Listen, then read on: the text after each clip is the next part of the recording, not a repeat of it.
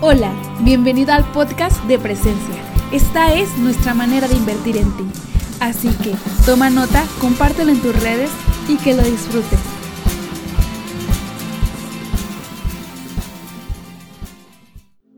¿Cuál es el tema de hoy? El tema de hoy le he llamado 12 cosas que necesitas saber antes de casarte.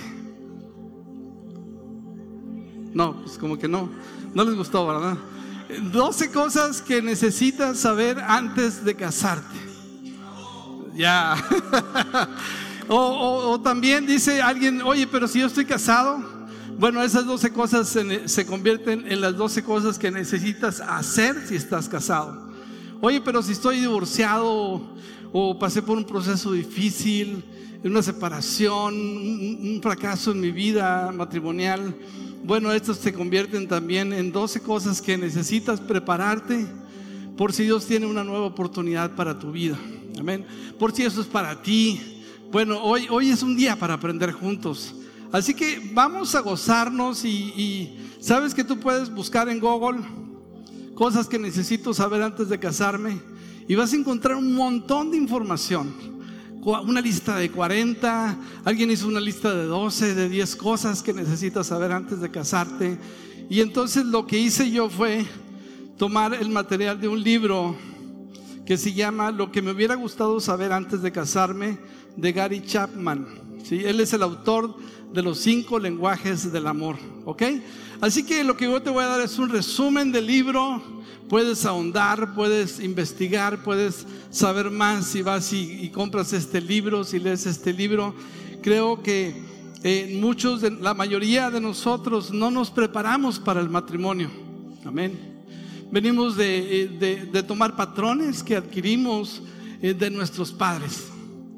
La mayoría de nosotros no fuimos a un curso antes de casarnos y creo que enfrentamos el matrimonio, es la empresa más importante de la vida, es la relación más duradera que tendremos mientras estemos vivos. Así que creo que es importante que podamos prepararnos para eso, iglesia. ¿Cómo ven?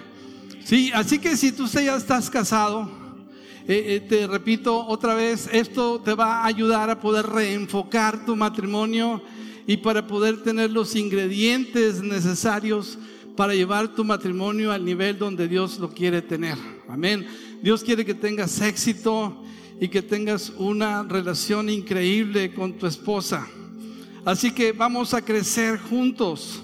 Vamos a darle lugar a Dios para que podamos entonces entender el plan de Dios para el matrimonio y, y, para esas oportunidades que estamos enfrentando hoy. Número uno, ¿estamos listos para anotar, iglesia? Amén. Venga. Número uno, vamos a empezar rápido para, para poder alcanzar a cubrir un buen número de ellas. Listos. Número uno, estar enamorados no es la base adecuada para construir un matrimonio exitoso. Wow. Estar enamorados no es la única variable importante para establecer un matrimonio exitoso. ¿Sabes que la mayoría de las personas que vienen a casarte, tú le preguntas, ¿por qué te quieres casar? ¿Y cuál es la respuesta? Porque estoy enamorado, ¿verdad? Porque estoy enamorado. Creo que muchos van, eh, vamos al matrimonio principalmente porque estamos enamorados. ¿Qué significa estar enamorados? El enamoramiento es una experiencia emocional obsesiva, ¿verdad? Es una emoción, ¿sí? Es un sentimiento, es un cúmulo de, cosas que experimentamos en nuestra vida, producto de, de grandes depósitos de amor, ¿verdad? ¿Qué hace una pareja mientras están de novios? Pues salen a comer, hablan por teléfono, eh, se ven constantemente, eh, van al cine, platican, eh, cuelga tú primero, no, tú primero. Y, estamos ahí este, abonándole al banco del amor, ¿sí? Estamos haciendo depósitos eh, repetitivos a una relación. Y eso es lo que produce que nos enamoremos, ¿sí? Está chido estar enamorado. ¿verdad? Está padre ser enamorado y estar correspondido también, ¿sí? Eh, es triste cuando estás enamorado y no eres correspondido, pero bueno, no es el tema. Pero creo que hay mucho más que eso para poder evaluar una relación y llevarla al matrimonio que solamente estar enamorados, porque en ese proceso de estar enamorado no estás realmente no conoces a la otra persona, ¿sí? Simplemente sabes que lo amas, que te emociona verlo, pero a veces no entendemos que ese proceso sucede cuando estamos chavos, cuando estamos jóvenes, porque no tenemos que cargar con muchas responsabilidades. Es decir, cuando un estudiante, cuando alguien es eh, hijo de papá y mamá, pues, ¿qué le cuesta eh, estar de fiesta en fiesta, invirtiendo tiempo en la relación, si no está adquiriendo compromisos que lo mantengan ocupados? Todo su enfoque es en la relación. Pero él no paga renta, él no paga carro, no paga ni el celular, quizás ni tienda la cama, no sabes si es un alguien que es trabajador o, tiene malos hábitos o es un flojo o está preparado para mantenerte o no. No nos hacemos esas preguntas, simplemente estamos qué? Enamorados, ¿verdad? Estamos enamorados. Y creo que cuando evaluamos el matrimonio en términos de si estoy enamorado o no, puedo equivocarme. ¿sí? Puedo llevarme una gran sorpresa porque no estoy conociendo realmente a la persona con la cual me voy a casar. Jeremías 17:9 dice, el corazón humano es lo más engañoso que hay y extremadamente perverso. ¿Quién realmente sabe qué tan malo es? El, corazón es fácilmente atraído por una relación de alguien que viene a, acumular depósitos. Es la relación. Y, puede ser alguien que tenga buenos sentimientos y, esté realmente eh, comprometido con llevar una relación a otro nivel. O puede ser simplemente eh, eh, aquel que está buscando algo, ¿verdad? Creo que la relación del matrimonio tiene que ver con que realmente me ama, no que tanto está enamorado. Y quiero decirte que Proverbios 3:5 nos dice, confía en el Señor con todo tu corazón, no dependas de tu propio entendimiento, no dependas de esas emociones, de esos, de esos sentimientos, sí, porque hay algo más que tienes que ver para poder evaluar si es la persona adecuada o no. Ahora, estar enamorados es algo increíble. ¿sí? Si tú ya estás casado, eh, eh, eh, enamora a tu esposa. Mujer, si tú ya estás casada, enamora a tu esposo. Porque creo que eso es algo increíble. Pero no es la base sobre la cual se puede cimentar una relación que queremos llevar hacia toda la vida, porque los sentimientos cambian, las emociones cambian. Y, entonces, eh, ¿por qué? porque no nos conocemos realmente. No hemos vivido juntos, ¿sí? No, no sabemos sus manías, sus comportamientos, no entendemos en todo su carácter. Y a veces tristemente vemos que una pareja va al matrimonio únicamente basado en ese momento de enamoramiento. ¿Cómo sé, cómo sé que estoy enamorado? ¿Cómo sabe una muchachita cuando está enamorada?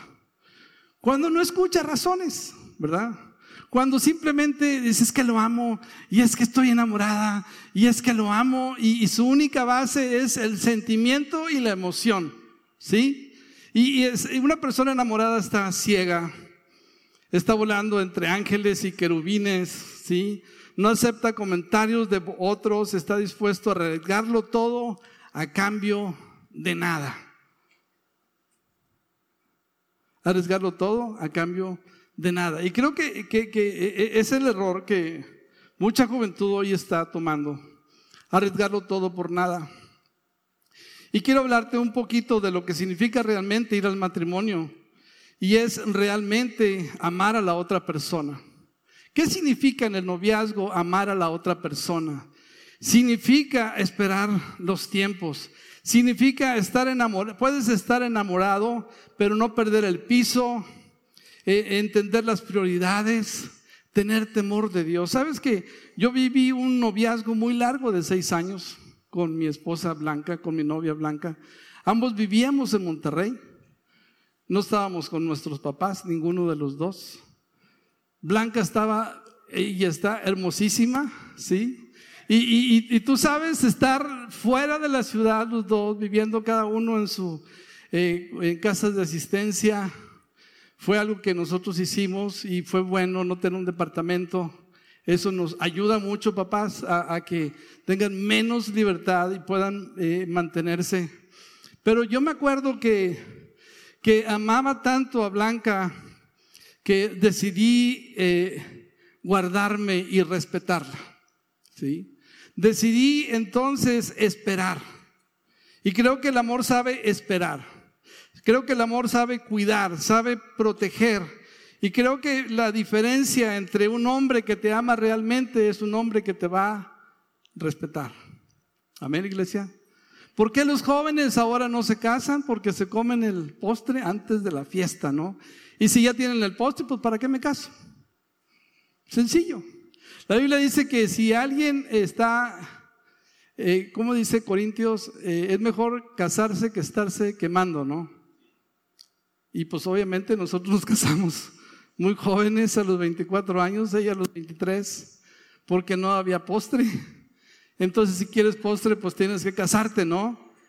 Eh, señorita, si quieres que tu esposo, tu novio se decida pronto, no le des el anticipo, ¿verdad? Eh, aguántate, aguántate y si te ama se va a esperar. Escucha bien, si te ama realmente se va a esperar, te va a respetar, ¿sí? El que solamente quiere pasarse de listo, pues va, va a abusar de la relación, ¿sí? Blanca era una muchacha inocente, yo ya había tenido varias novias, si yo era más picudo, ¿Sí? Y, la verdad, o sea, alguien picudo puede, puede manipular la relación y salirse con la suya, ¿sí o no? Pero yo amaba a Dios y la amaba a ella. Y entonces decidí esperar. Claro que teníamos nuestras luchas duras, difíciles, pero eh, supimos esperar y poner pausa en muchas ocasiones para poder esperar el tiempo. El que te ama te respeta. Amén. El que te ama te cuida. El que te ama ve por ti para que vayas a otro nivel. El que te ama lleva tu relación con Dios a otro nivel. Si tú eres novio de una chica cristiana, la, cuidas para que se enfoque su relación con Dios. ¿sí? Porque te interesa su futuro, te interesa cómo va a crecer esa persona, cómo va a madurar. Y creo que ese es, nosotros entonces tenemos que ir al matrimonio porque estamos dispuestos a amar a una persona y a crecer juntos. Amén, iglesia. Sí, y, creo que eso es súper importante que tengamos claro. Sí. Y, a ver qué nos... Muy bien. Número dos. Entonces, número uno, dije, eh, estar enamorados no es la base suficiente para ir al matrimonio, sino es el amor. Porque finalmente en esa condición de amar a esa persona nos vamos a enfrentar a muchas cosas. Número dos, el amor romántico tiene dos etapas. Todos deberíamos de saber que al inicio del matrimonio estamos enamorados, pero no nos amamos en realidad. ¿Sabes que está comprobado que el periodo de enamoramiento de una pareja dura máximo dos años? Dos años. Algunos dos meses, algunos quince días, algunos tres meses, no sé. Pero ¿por qué sucede eso? Y, creo que cuando no entendemos esto, eh, muchos matrimonios se rompen porque piensan que ya no me ama, ya no está enamorado de mí. Tú has visto relaciones de parejas que llegan al matrimonio y de repente, oye, al mes se separaron, se divorciaron. ¿Por qué? Porque ahora sucede algo muy, muy diferente. Mientras en la primera etapa tenías todo el tiempo para tu novia, mientras en la primera etapa estabas siendo subsidiado por tus papás para ir a verla, para gastar en restaurantes, para llevarla al cine, ahora en la segunda etapa, ahora tienes que ponerte a jalar. Tienes que pagar la renta, tienes que pagar el carro, tienes que pagar la gasolina, el celular, tienes que pagar la comida, los doctores, el seguro de gastos médicos mayores, un chorro de cosas que antes no tenías que llevar.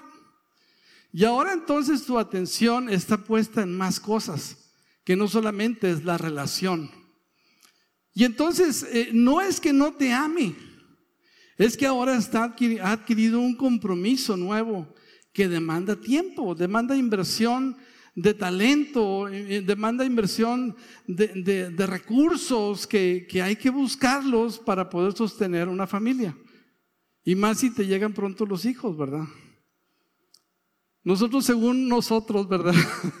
Blanca es contador público y lo único que he contado son hijos, pero, pero eh, pensamos que iba a trabajar, que iba a tener un, un trabajo en una empresa y a las cuatro meses, pues el embarazo. Digo, no se embarazó sola, ¿verdad? O sea, la embaracé yo. Sí. Nos embarazamos mutuamente, ¿no? Y, y entonces los planes cambiaron. Y, creo que esas son las cosas que en la realidad suceden en el matrimonio, ¿sí? No, no es que eh, te ha dejado de amar, sino que está en un proceso de, cambios donde ahora lo conoces tal cual como es. ¿sí? Cuando eres novio siempre tienes la mejor versión. ¿Cuál es la mejor versión? Pues una chica recién bañada, recién cambiada, con la mejor ropa, con perfume. Él, pues igual no se queda atrás, se arregla, se afeita, se lava los dientes. Pero después de que se casa, Ahora sabes que le huelen las patas. Sí. Te das cuenta que se echa gases.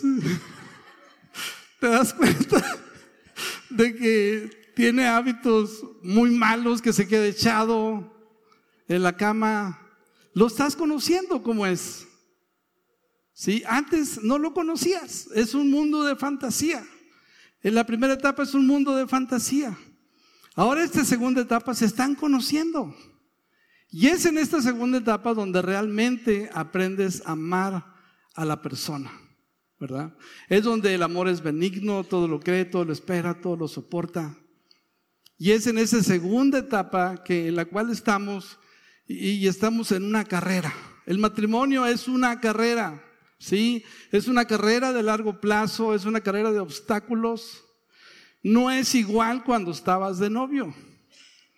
Y entonces confundimos el que ya no somos compatibles, el que ya no me entiende, con el asunto que los roles ahora son distintos, es otra etapa, ¿sí?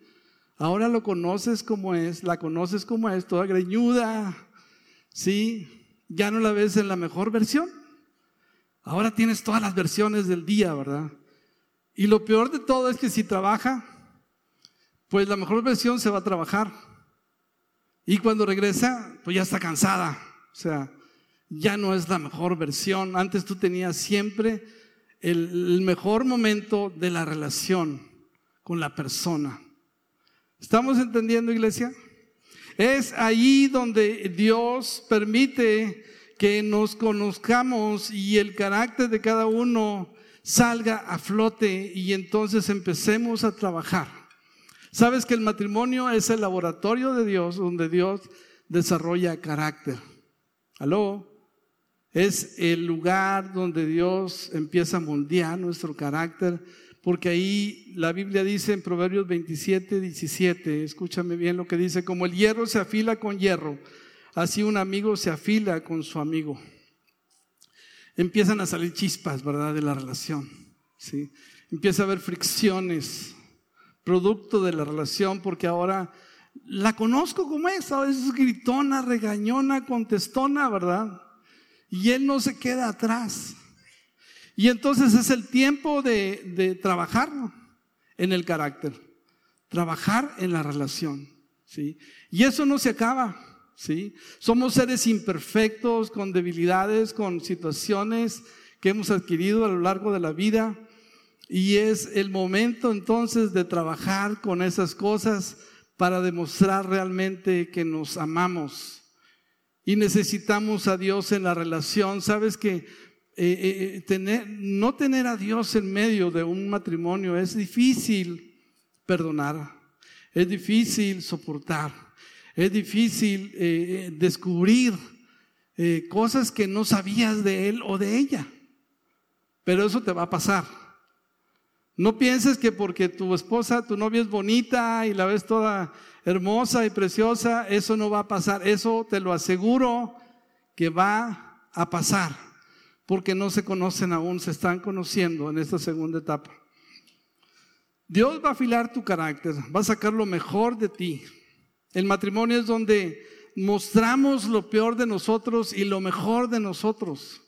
Porque ahí explotamos, ahí em, hablamos tal y como pensamos y empezamos a despotricar, ¿no? O, o abrazar y aprender a perdonar y tantas cosas que suceden en la relación de pareja. Así que tienes que estar preparado para eso. Tienes que estar preparado para entender que hay una segunda etapa que no es igual que la primera. Amén. Y los que estamos casados, eh, eh, tenemos que entender que tenemos que volver a enamorar a nuestra pareja. En este segundo proceso tenemos que, eh, esposos, entender que tenemos que amar a nuestra esposa y esposas respetar a su marido. ¿sí? Ese es el resumen de cómo la Biblia nos dice que tenemos que hacerlo en esa relación, amar, amor y respeto. Número tres, el refrán de tal palo, tal astilla, no es un mito. ¿sí? ¿Qué significa eso? Que en la mayoría de los casos, no estoy diciendo el 100%, en la mayoría de los casos, él es igual que su papá o su mamá. ¿sí? Él responde de una manera muy similar a como lo hace su papá. En pocas palabras, ¿conoces a su familia? ¿Conoces a sus papás? Papás, ¿estamos preparados para que nuestros hijos salgan de casa? Fíjate bien lo que te estoy diciendo. Si tú eres un papá no buena onda, si tú no eres un papá este, que se apresta en la relación con sus hijos, con las relaciones que ellos hacen, pues va a ser difícil que saques la mercancía, ¿verdad? ¿Sí me explicó? Si los padres, si los chavos hoy son muy listos, perdón, ya ando muy emocionado. Gracias. Así está bien. Eh, y, conocen, generalmente los hijos son como son los papás. Si el papá es un hombre controlador, muy posiblemente su hijo sea un controlador. Si, su papá es un gritón, si su papá es un hombre violento, seguramente su hijo tiene una propensión alta, una probabilidad alta de que así sea también. Mi papá era muy gritón. ¿sí? Muy impulsivo. Tenía una mamá muy, muy controladora y entonces yo era igual. Aló, Ricardito, el que está enfrente, era igual. Era muy parecido a su mamá. Y tuve que aprender, porque amaba a mi esposa, a cambiar. ¿Sí? Pero no puedes ir a ciegas en una relación que es para toda la vida sin saber cómo es el trasfondo de tu pareja, cómo es el trasfondo de la persona con la cual vas a establecer una relación para toda la vida. No puedes ir con los ojos cerrados. Amén, iglesia. No estoy diciendo que siempre sea así. No estoy diciendo un absoluto 100%. Estoy hablando de una posibilidad grande de que así sea. Si el esposo, si el papá es un aragán, entonces probablemente eh, su hijo también lo sea. Gálatas 6:7 dice, no se dejen engañar. Nadie puede burlarse de la justicia de Dios. Siempre se cosecha lo que se siembra. Todo se reproduce según su género y según su especie. Amén. Entonces, seguramente como es el hijo, es como es el papá, es el hijo. No siempre, ¿sí? Hay hijos excepcionales, hay hijos que sacan la casta, hay hijos que son mejor que sus padres, hay hijos que ven la maldad de los padres y deciden decir no a eso. Sí, conozco muchos de esos también. Pero tienes, tenemos que ser observadores para poder ver eso. Y como papás, ser un buen, ahora sí que ser unos buenos mercaderes de nuestra mercancía, ¿verdad? Me acuerdo cuando fuimos a conocer a los papás de una de mis hijas a Saltillo. Y, estábamos en la conversación porque eh, eh, estábamos conociendo a los papás. Oye, pues queremos conocer a los papás. Porque como son los papás, pues son los hijos, ¿no? Y personas muy amables y, muy padre, la verdad. Eh, Dios me ha, dado, me ha bendecido con buenos yernos, con buenas nueras. Y yo me acuerdo que estando en, el restaurante le pregunté al papá de él, oye, ¿cómo es José? Y, el, Señor dijo, no hombre, José es... Uh", y empezó a hablar mal. y, y, empezó a decir, no hombre, piensa mucho y esto y lo otro. Y de repente que yo creo que sintió un machucón en los pies, porque dijo, yo así, ay. Y se quedó pensando y estaba la esposa a un lado, obviamente, y cambió la conversación. Y dijo, si quieres vender camellos, habla bien del camellos. No, José, muy bien, es muy trabajador, le echa muchas ganas, es muy estudioso. Papás, si quieres sacar a tus hijos, e, échale ganas. ¿sí? Ser un, un buen lugar donde la gente quiera ir a comprar. ¿Sí estás entendiendo eso? Ser un buen lugar, un buen punto de referencia donde la gente dice, oye, mira, los hijos de Chuy, los hijos de, de Carlos, mira, él es un buen hombre, es un excelente matrimonio. Vas a poder vender toda la mercancía. ¿verdad? Entonces creo que puedes aprender mucho, podemos aprender mucho de cada punto. Venga. Número cuatro, los desacuerdos se pueden resolver sin discutir. ¿Sí? Vas a tener desacuerdos. ¿Sí? No, no creo, mi esposa es, mi novia es increíble. Es muy buena, va a la iglesia todos los domingos. No, vas a tener desacuerdos. Decide cómo enfrentar esos desacuerdos. Los puedes enfrentar sin discutir. Sabes que para mí eso era muy difícil. ¿Sí? Y muchas veces yo fui muy hiriente con Blanca y yo le tuve que pedir perdón y buscar cambiar, ¿sí? Eh, tenemos que aprender a, a, discutir, a tener desacuerdos sin llegar a la discusión, sin llegar a, los, a, la violencia verbal, mucho menos, obviamente, eso, gracias a Dios, nos ha librado de la violencia corporal. Pero creo que eh, tenemos que entender que habrá diferencias. Va a haber diferencias. No pienses que el mundo de enamorados, ese mundo de color de rosas, eh, dura toda la vida. No, dura máximo dos años. ¿Sí? ¿Alguien no ha tenido desacuerdos en su matrimonio? Que abre levante la mano, por favor. ¿No ha tenido desacuerdos en su matrimonio? Muy bien.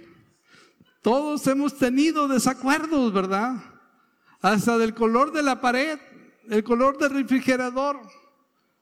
Sí, todos tenemos discusiones, pero el punto es que nosotros aprendamos a poder llegar a acuerdos sin discutir. Efesios 2, 4, 26 dice, además, no pequen al dejar que el enojo los controle. No permitan que el sol se ponga mientras siguen enojados. Creo que el problema no es enojarse, somos humanos. Pero dice la Biblia, no dejen que el enojo, ¿qué? Los domine, los controle. Todos vamos a tener desacuerdos, pero tenemos que aprender a escoger nuestras batallas. y no destruir el matrimonio. No golpear el matrimonio, sino cuidarlo. La Biblia dice, honroso sea en todo el matrimonio, honren el matrimonio, cuiden el matrimonio, respeten el matrimonio, porque es una institución establecida por Dios. Y entonces tenemos que permitir que el Espíritu Santo venga a nuestras vidas porque sin Dios es difícil. ¿Sabes que sin Jesús en medio del matrimonio es difícil? La neta. O sea, no hay mujer eh, sumisa y, y sumensa y su nada, ni hombre también tan santo y, consagrado como para no tener discusiones. No existe. ¿Sí? Todos nos enojamos, todos nos perdemos el control, por muy bonitos que nos veamos, todos eh, la regamos y la regamos muchas veces, dice Santiago, y entonces tenemos que aprender a hablar, a comunicarnos. Sabes que hay que aprender a comunicarnos. La base del respeto de, y de amor genuino a una persona es ofrecer total libertad de pensar y de expresar sus opiniones y razones a su manera. Y es poder llegar a una negociación, llegar a un consenso donde las cosas no se hacen a mi manera, sino a nuestra manera. ¿Sí? Y eso se dice fácil, pero no es fácil. ¿Es fácil? ¿Verdad que no? No es fácil.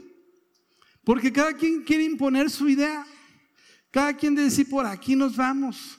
Cada quien se ve como un ganador y el asunto no es eso, no es quién gana, sino que honroso sea en todo el matrimonio y podamos llegar a, una, a un acuerdo en paz para honrar a Dios y honrar la familia, honrar a mi esposo y honrar a mi esposa. Número cinco. ¿Vamos bien, iglesia? ¿Estamos tomando nota? A ver, ¿cuál es el número uno? Estar enamorados no es la base para establecer un matrimonio. Número dos. El amor tiene dos etapas. Número tres. De tal palo, tal astilla. Número cuatro. Muy bien. ¿Por qué no se dan un aplauso a todos? Venga. Están poniendo atención. Número cinco, disculparse es señal de fortaleza. ¿Sabes qué? Disculparse puede salvar un matrimonio. Y creo que es importante que nosotros aprendamos a disculparnos una y otra vez. Hay millones de matrimonios que, que se fueron a la quiebra, se fueron al fracaso porque no aprendieron a decir la palabra discúlpame tienes razón, me equivoqué. Me equivoqué, fallé. Y, creo que este, no, no, no, no, va a haber hombre o mujer perfecto. Quiero que sepas eso. No existe el matrimonio perfecto. No existe. ¿Sí? Así que tienes que estar preparado para disculparte una y otra vez. Y buscar no volverla a hacer, no volverla a regar, a meter la pata, a hacer las cosas bien. Primera de Juan 1, 8, 9 dice, si afirmamos que no tenemos pecado, lo único que hacemos es engañarnos a nosotros mismos y no vivimos en la verdad. No puedes decir, no, no he pecado, no, no, no, no, no te he hecho nada malo. No, dice, si afirmamos que no tenemos pecado, lo único que hacemos es engañarnos a nosotros mismos. Y no vivimos en la verdad. Pero si confesamos nuestros pecados, él es fiel y justo para perdonar nuestros pecados y limpiarnos de toda maldad. Confesar entonces significa admitir que lo que se hizo o no se hizo o estuvo mal. Arrepentirse significa que conscientemente se le da la espalda al pecado y se, se intenta hacer lo correcto. ¿sí? Cuando haces algo malo, discúlpate. No eres perfecto, no pasa nada. Si fallaste en algo, discúlpate. El problema es aferrarse a decir, no, yo no hice nada. No, no, no, estás loca. tú no tienes razón y entrar en un estado obsesivo, ¿sí? De querer justificarse a sí mismo. Aceptar que, que nos hemos equivocado es de humanos y engrandece a la persona, ¿sí? No nos hace débiles, nos hace fuertes cuando nos mostramos vulnerables, cuando lo hacemos incluso con nuestros hijos y les pedimos disculpas. No es que tu hombría o tu, o tu posición de papá mengua por aceptar que te equivocas, al contrario, tus hijos te van a honrar más si muestras vulnerabilidad, ¿sí? Y creo que eso es algo que nos ha vendido el mundo, ¿verdad? Pensar que aceptar que no nos equivocamos, eso es de machos y eso no construye una relación sana. Construye una relación sana cuando tú te abres tu corazón y dices, me equivoqué, me arrepiento.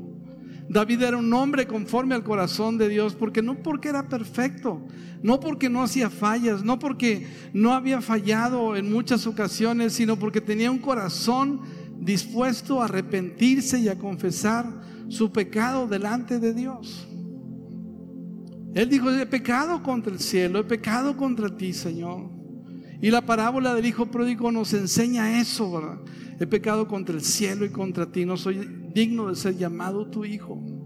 Entonces, prepárate para perdonar.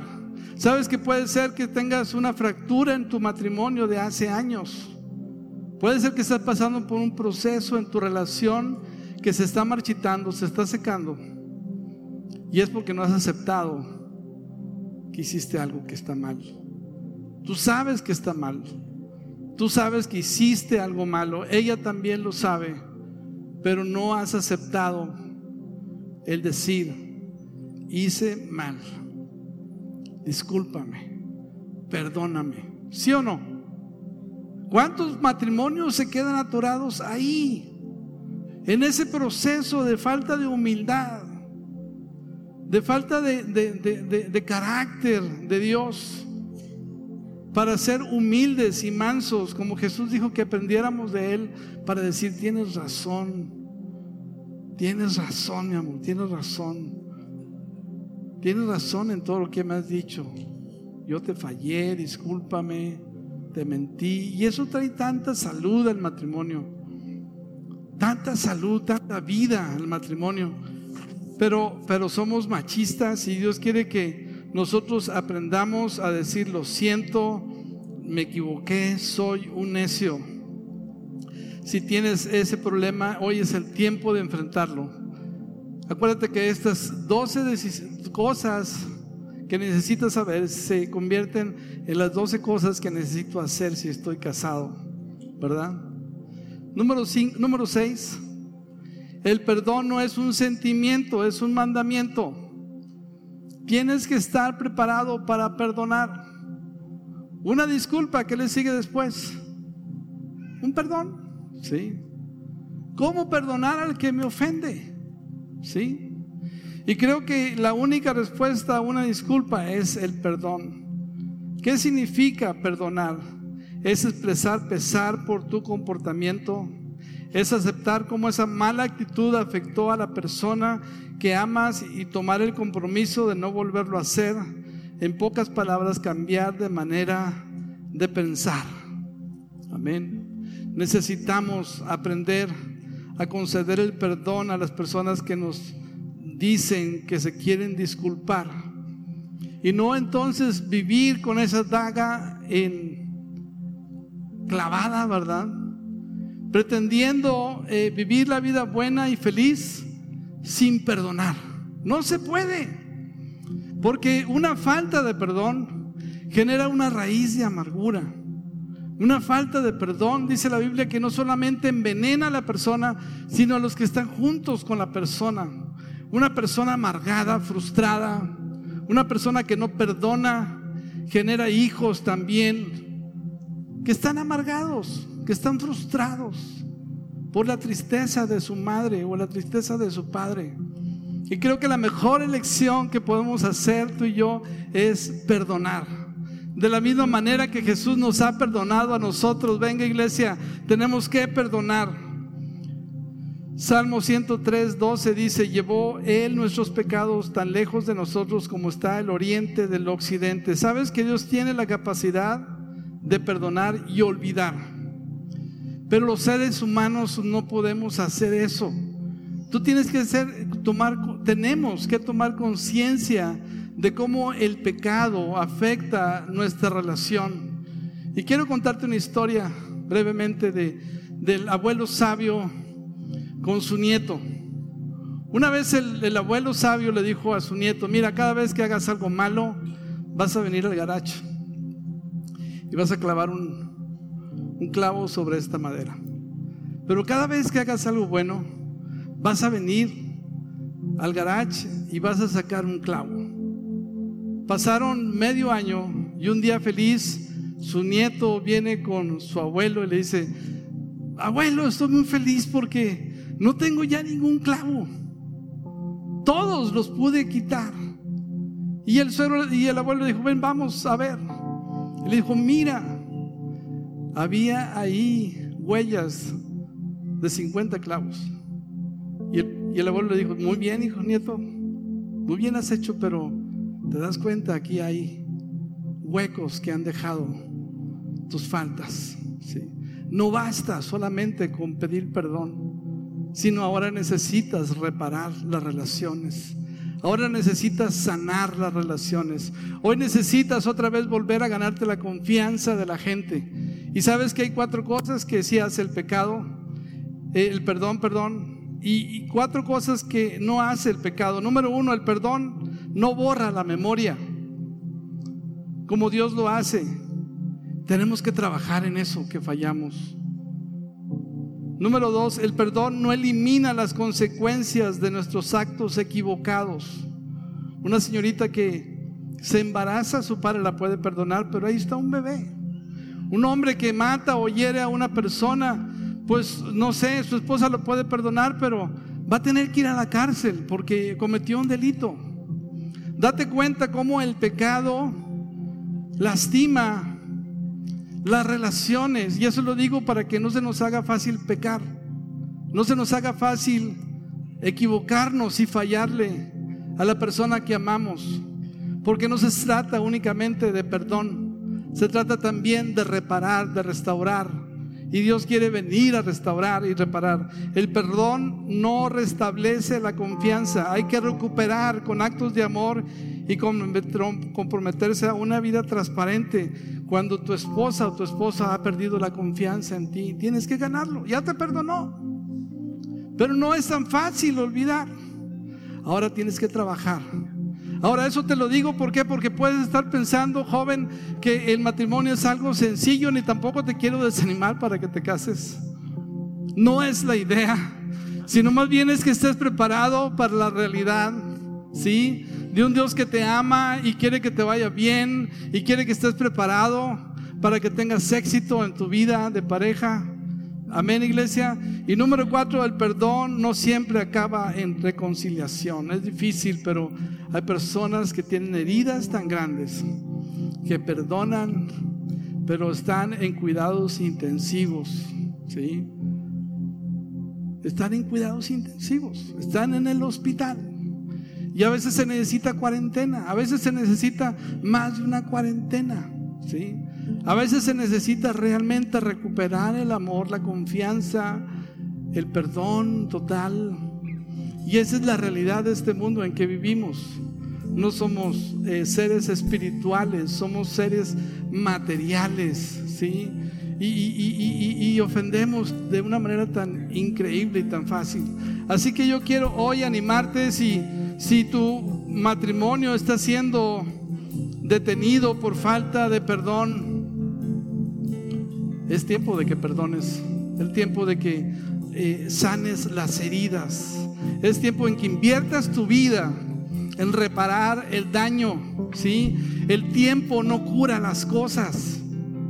Los hombres pensamos, eh, déjalo, se le va a pasar. No, eso se llama indolencia, falta de interés tenemos que trabajar. ¿Sabes? Date cuenta entonces cómo el pecado es algo grave. La Biblia dice que la paga del pecado es muerte. Jesús vino a pagar lo que nosotros merecíamos.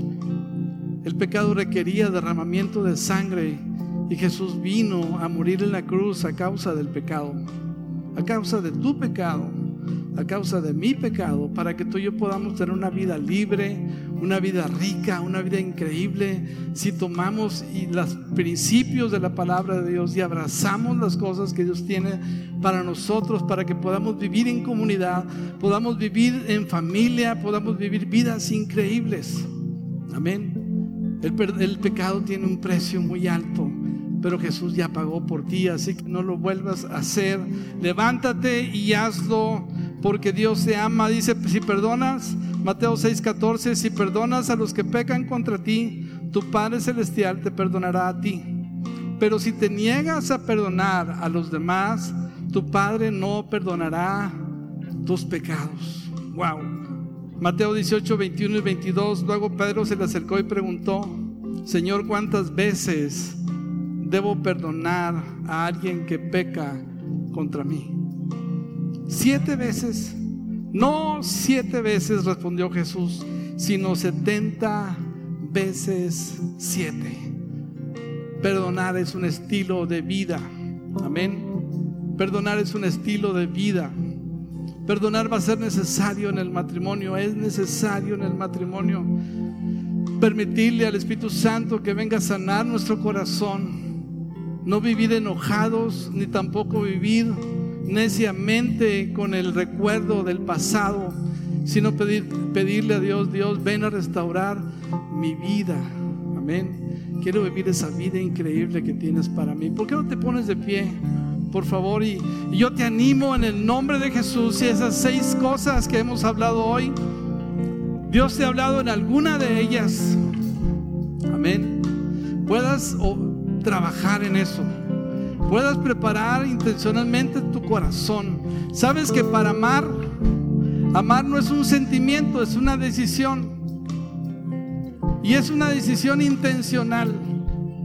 ¿Qué significa eso? Es que si Dios me está hablando y yo me doy cuenta que necesito disculparme, necesito perdonar, tengo que ser intencional. Tengo que ir con la persona que ha afectado su vida y decirle, perdóname. Esposa, enamórate de tu marido nuevamente. Hombre, enamórate de tu esposa otra vez. Abona al banco del amor. Sí, vive esa vida increíble que Dios planeó para ti. Prepárate. Si estás soltero, si estás soltera, equípate para que puedas ser esa ayuda idónea que Dios quiere para tu esposo. Amén. ¿Por qué no cierras tus ojos y levantamos nuestras manos y le decimos, Dios, aquí estamos, Dios. Padre, perdónanos, Señor, porque hemos sido necios en nuestra relación. Perdonamos porque hemos fracasado quizás en el pasado también, porque no sabíamos estas cosas, éramos ignorantes de estas cosas. Perdónanos, Señor, porque eh, eh, no conocíamos tu palabra, Señor, pero ahora tu palabra ha venido a nuestra vida y queremos vivirla, Señor en esa libertad que nos has dado, Señor, para vivir vidas increíbles. Padre, danos un corazón humilde. Pídele a Dios, danos un corazón humilde, un corazón que perdona, un corazón que abraza, un corazón que dice, discúlpame, Señor. No permita, Señor, el odio, el resentimiento, Señor, vengan a, a, ser presa de nuestro corazón, Padre. Queremos vivir esa vida increíble que tienes para nosotros. En el nombre de Cristo Jesús. En el nombre de Jesús. Esperamos que este mensaje haya sido edificante.